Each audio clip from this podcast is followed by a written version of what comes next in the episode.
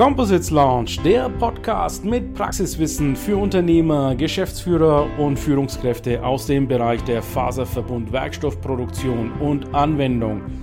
Wir präsentieren dir regelmäßig Innovationen und anwendungsspezifisches Know-how, das deine Leichtbau- und Festigkeitsanforderungen löst.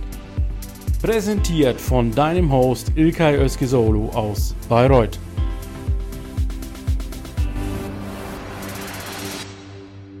So, wonderful good morning, dear LinkedIn community and Composites Lounge members, Composites experts out there. I have arrived now at JEC Forum Italia, which is the first edition of this forum in the country of Italy. I have a quite a nice program lined up today from a Formula One driver. I have also the Association of Italy in front of my camera, as well as the second level association, the EuCIA, coming up soon. Stay tuned and watch with me what they have to say. So, wonderful. Good afternoon, dear LinkedIn community, Composites Lounge members, and Composites experts out there. As you know, I'm at JEC Forum Italia, and I have here right now the president of Assocompositi, Mr. Roberto Frassine. Thank you for being my guest at the show. Thank you. So, uh, Roberto, just uh, maybe a few words about your role at Assocompositi and the purpose of Assocompositi for our LinkedIn mm-hmm. community. Yeah, it's very quickly. Uh, Assocompositi was founded uh, less than 20 years ago.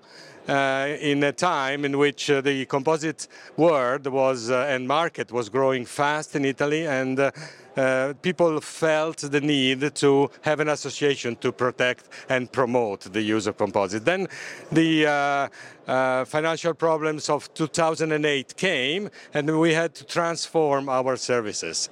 Today we have 70 companies as part of the association and uh, like 30 uh, individuals and we are working on different issues like sustainability, uh, standardization, and uh, uh, of, of, course uh, the construction rules which are very important in Italy for the reasons that I will explain later.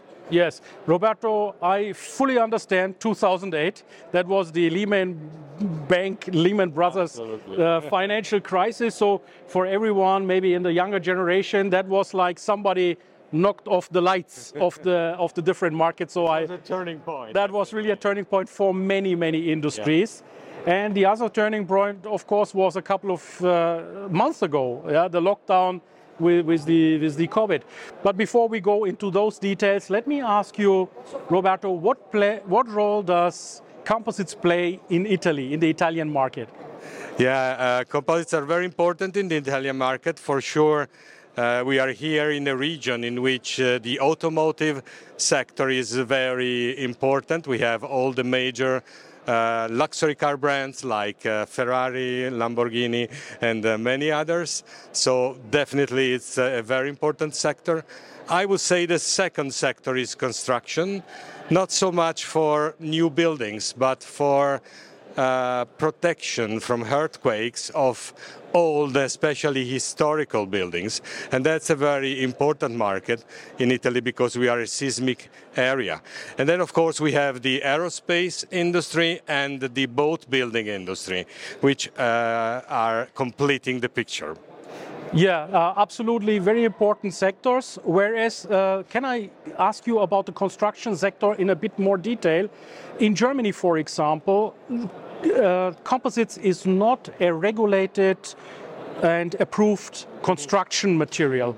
How is it in Italy? Do you have do you need some construction approvals or do you go the technical route that you say this is reinforcement against seismic problems? Okay, that's a very good question because uh, Italy is probably the only country in the world where the construction rules are ruled by law by the state. Oh, okay.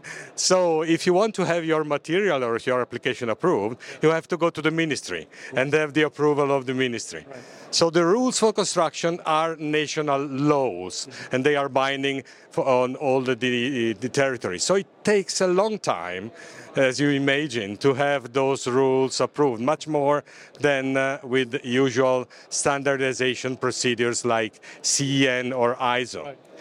The good for that is that once they are approved, they are in place automatically, and it's the ministry that is controlling the application of those rules. So we are now in a very good situation after, well, I would say 15 years working hard with the ministry to have those rules approved. Most of those rules are in place, and so the market is quite uh, controlled and, and, stable and reliable. So yeah. you are very advanced already in the European we context. Have, uh, we have yeah. a legislation which is quite advanced, not only European, yeah. but uh, also on the worldwide uh, worldwide level. Absolutely, yes.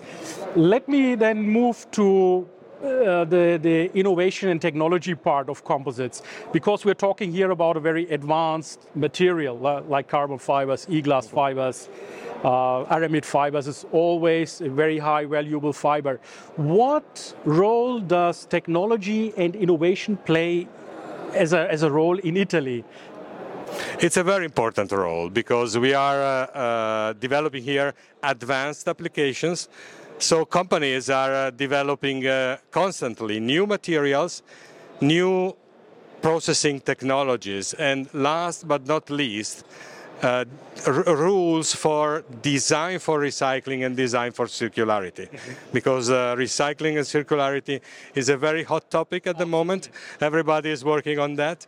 And I'm uh, very proud to say that in Italy we have very good, not only research centers, but also companies that are very advanced in this respect. So definitely innovation and research play a central role uh, for the composite industry in Italy. Thank you so much about the Italian market. So before I move to Rafael, the EuCIA, the European level, you are the president of EuCIA. Yeah, so you're, you are a lucky guy. Two I'm presidents in one, Two uh, presidents, in one person. Yeah. And, and very, person, very yeah. powerful. uh, today I, am among celebrities anyway. I got the Formula One driver, Jarno Trulli. Jarno Trulli. Now I got EuCIA here at Assocompositi, the, the heaven on earth, right? Thank you so much for Thank for you your much. interview. Der Composites Lounge Podcast gefällt dir? Dann empfehle diesen bitte weiter. Du willst noch mehr Tipps zu Composites oder Sichtbarkeit in LinkedIn?